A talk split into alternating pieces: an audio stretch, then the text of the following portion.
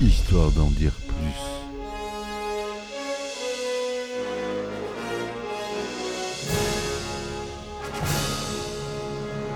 Eh ben attendez, on est en France. Allez, cul sec.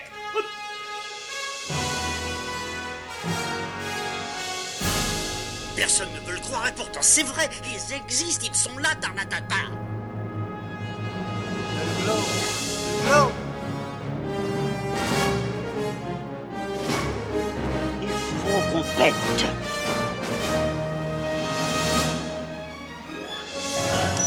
Voyons, circuit branché, convecteur temporel temporisé.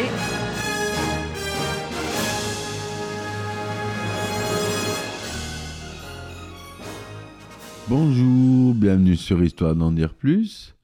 Aujourd'hui, on aborde un film euh, qui n'est pas le premier traitement euh, du roman dont il est tiré, Euh, mais euh, c'est le dernier en date avec euh, notre cher Will Smith, par le réalisateur euh, d'Hunger Games entre autres, Monsieur Francis Lawrence.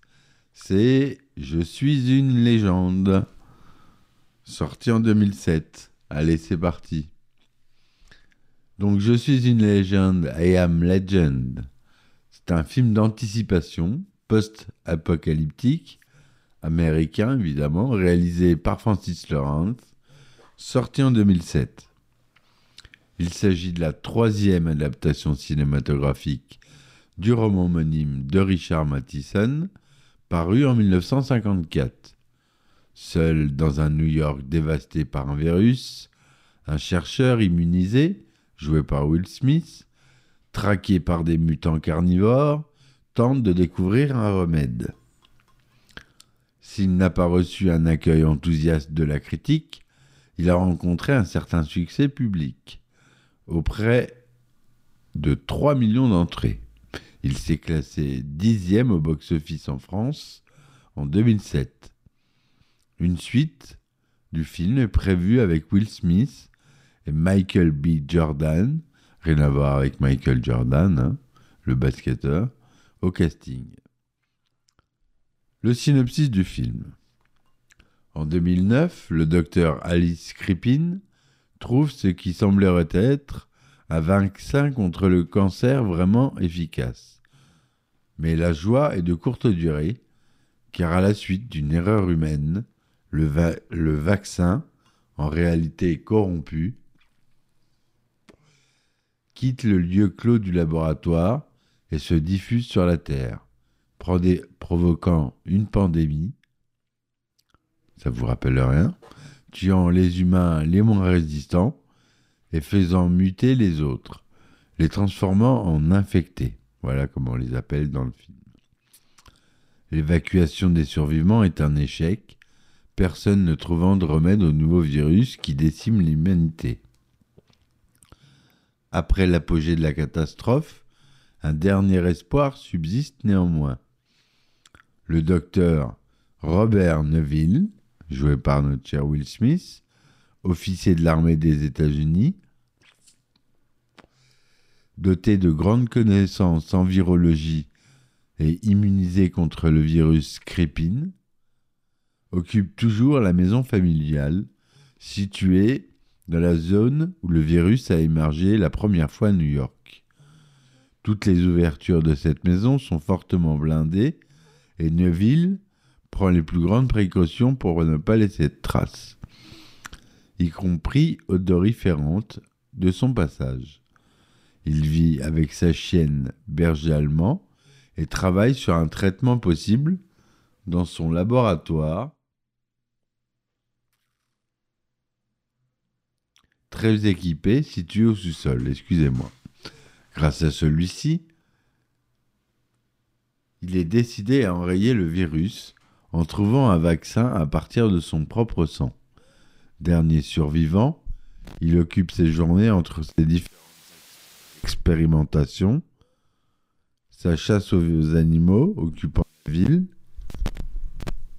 ses entraînements au golf depuis un porte-avions ou encore l'exploration des appartements vides à la recherche de nourriture ou de produits utiles à sa survie. De plus, il diffuse quotidiennement un message radio exhortant d'éventuels rescapés à venir le rejoindre en un point précis à une heure précise sans vraiment y croire. Trois années passent ainsi. Alors Will Smith, il a la classe parce que dans New York, il roule à bord d'une Ford Mustang Shelby, une GT500, et c'est quand même la classe. Dans un New York envahi par euh, la nature, c'est assez impressionnant ce film. Euh, la director Scott est de 104 minutes. On continue dans le synopsis. Peu de temps après avoir capturé une jeune mutante pour expérimenter sur l'homme un premier vaccin ayant provoqué des réactions encourageantes sur les rats, il tombe dans un piège tendu par les infectés. Ceux-ci ayant copié ses propres méthodes de capture pour se venger. À cette occasion, en défendant son maître, sa chienne se fait contaminer. Ayant réussi à se libérer et à revenir chez lui, Neville est contraint de l'euthanasier très rapidement. Dès lors, frustré de ne connaître aucun succès, convaincu d'être le dernier survivant, d'après lui, 90% des humains ont disparu, 99% des survivants ont été contaminés, moins de 1% seraient immunisés comme lui, dont la plus grande part se serait fait massacrer par les contaminés. Désespéré et furieux d'avoir perdu sa seule compagnie, il brise les règles de sécurité auxquelles il s'était astreint et provoque une confrontation suicidaire nocturne avec les infectés et manque de se faire tuer. Il est heureusement sauvé par une autre survivante et son fils, qui le récupère et le ramène de nuit directement chez lui. Ce faisant, ignorant le métabolisme des contaminés, qui sortent la nuit mais se cachent le jour sous peine d'être brûlés et tués par la lumière, la survivante permet aux infectés de suivre leurs traces et de découvrir le repère de Neville. Tous trois se préparent à livrer un combat à mort avec tous les contaminés qui procèdent à une attaque massive. Après l'intrusion des infectés à l'intérieur de la maison, ils se réfugient dans l'ultime endroit sécurisé, le sous-sol, où se trouve le labo. Ils découvrent alors que la plus récente tentative de traitement de Neville a commencé à donner des résultats positifs sur la jeune femme capturée. Après avoir interprété leur rencontre comme une sorte de signe divin, les rescapés comprennent que le moment est décisif pour le sort de l'humanité. Par un ultime sacrifice, Neville couvre la fuite de ses co-rescapés après leur avoir confié un prélèvement sanguin de la jeune mutante en cours de guérison.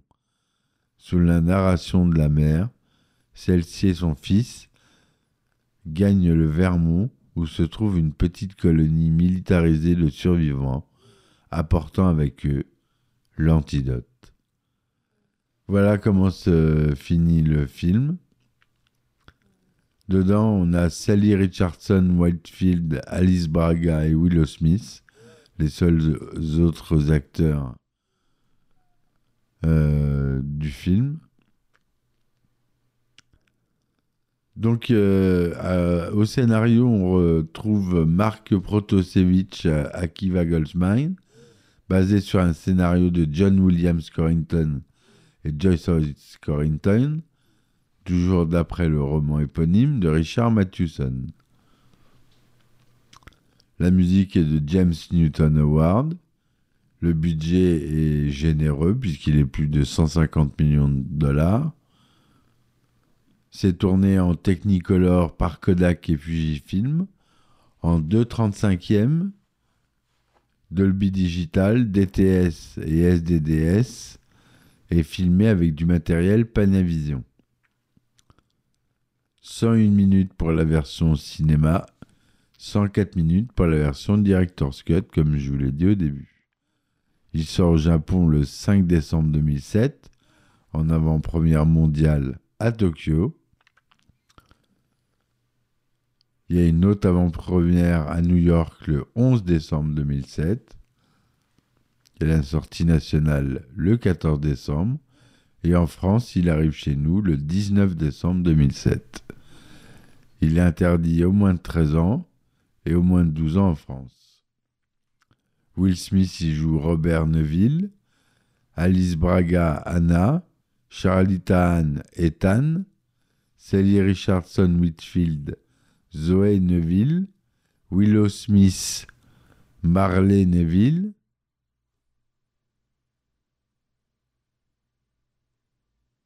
Darrell Foster, Mike le garde d'escorte. C'est tout ce qu'on a de, à peu près comme distribution. On a Dash Mihawk qui joue le mal alpha. Enfin, c'est de la CGI euh, la plupart du temps. Donc, euh, est-ce qu'on peut vraiment le créditer euh, pour les mouvements? Allez. Le développement du film Je suis une légende, c'était un classique de la littérature d'anticipation. Il avait déjà de connu deux adaptations cinématographiques. La première, réalisée par Ubaldo Ragona et Sidney Salco, avec le célèbre Vincent Price dans le rôle principal. Il sort en 1964. Richard Matheson en écrit le scénario, mais il se fait créditer au générique sous le patronyme de Logan Swanson à la suite de ses désaccords avec la production. La deuxième adaptation, Le survivant de Boris Sagal, avec Charlton Heston, date de 1971. Au milieu des années 90, la Warner confie l'écriture d'un scénario à Mark Protosevich qui situe l'intrigue à San Francisco. Tom Cruise et Michael Douglas sont intéressés pour jouer Neville, avant que Ridley Scott soit engagé, engagé pour réaliser le film avec Arnold Schwarzenegger en tête d'affiche. Le réalisateur engage Sylvain Després pour le storyboard et John Logan pour réécrire le script selon ses directives. Mais l'importance du budget, estimé à plus de 100 millions de dollars, effraie le studio qui annule temporairement le film. Rob Bowman, Michael Bay, Guillermo del Toro, Mathieu Kassovitch sont envisagés à la réalisation avant que le scénariste et producteur Akiva Goldsman récupère le projet. Voilà pour euh, le développement du film. Le tournage.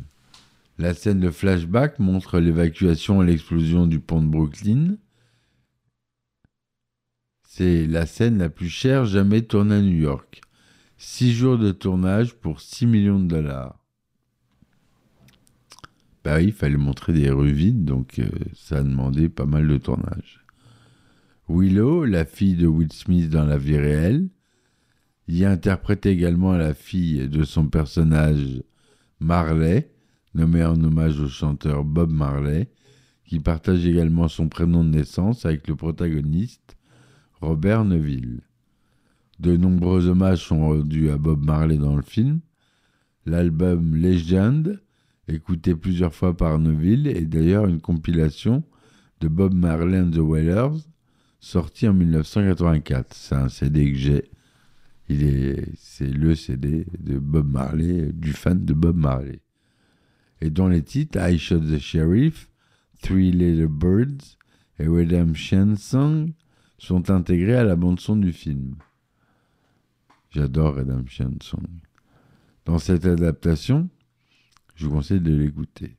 Dans cette adaptation, une scène présente Robert Neville écoutant Three Little Birds, clin d'œil à l'adaptation homonyme de 1964, dans laquelle, à la 60e minute, le protagoniste, Robert Morgan, répète les mots Everything gonna be alright, parole de la chanson Three Little Birds.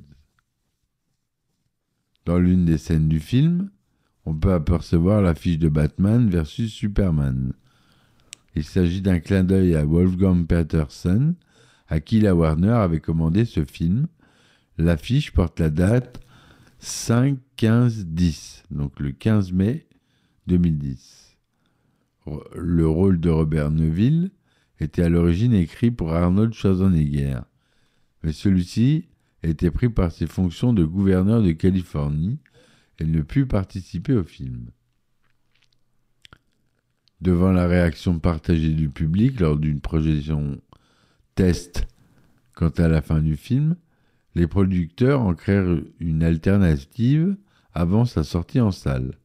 Le- la fin originellement souhaitée par le réalisateur est cependant présente en bonus sur les DVD et Blu-ray. Et c'est vrai, je confirme. Dans ce dénouement, le chef des contaminés vient libérer sa compagne, que Robert Neville avait capturée pour expérimenter ses vaccins. Ce dernier, convaincu du succès de ses tests, informe les mutants qu'il peut tous les guérir. Tandis que dans la version vue au cinéma, le chef des contaminés continuait à donner des coups dans la porte en l'ignorant. Dans cette version, il s'interrompt pour tracer avec son sang un papillon comme le tatouage porté par sa compagne, en référence à celui que sa fille avait elle-même dessiné avant de monter dans l'hélicoptère au début du film. Neville rend alors la fille au contaminé, qui empêche ses sbires de l'agresser et le laisse repartir sain et sauf avec Anna et Ethan. Sous la narration de cette dernière, tous trois quittèrent alors la ville de New York en direction du nord avant de rejoindre le camp des survivants. Et oui, dans cette fin alternative, Will Smith ne meurt pas.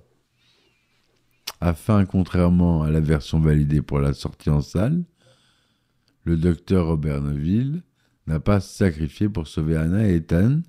Si les contaminés font ainsi manifestement preuve de sentiments humains et de compassion, ils n'éprouvent en revanche aucun besoin de guérir, s'estimant satisfaits de ce qu'ils sont devenus, ils refuseront tout vaccin. Une suite est prévue pour un début de production en 2023. Le film sera réalisé par Akiva Goldsman, scénariste sur le premier film, et basé sur le film de Richard Matheson, le livre de Richard Matheson. Pour le casting, c'est Michael B. Jordan qui a été annoncé pour jouer, pour jouer aux côtés de Will Smith. Voilà mes amis ce que je voulais vous dire sur ce bon petit film qui mérite d'être vu euh, et revu à avoir dans sa collection. Je vous conseille de voir les deux premières adaptations, euh, notamment celle avec Charlton Heston, qui est intéressante. Voilà. Je vous dis à très vite pour un nouvel épisode. Merci de m'avoir écouté. N'hésitez pas à supporter sur mes différentes plateformes comme euh, Tipeee, Ulule ou Patreon. Patreon, il y a des épisodes inédits pour un petit abonnement euh, d'à peine 2 euros par mois. Vous avez le droit à des épisodes inédits, je raconte des anecdotes de tournage. Voilà mes amis, je vous dis à très vite pour un nouvel épisode. Ciao ciao Histoire d'en dire plus.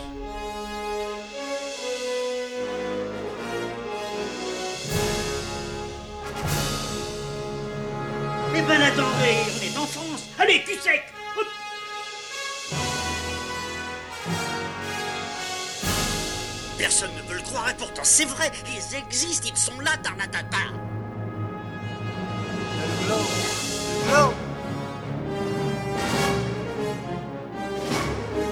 Il faut qu'on pète.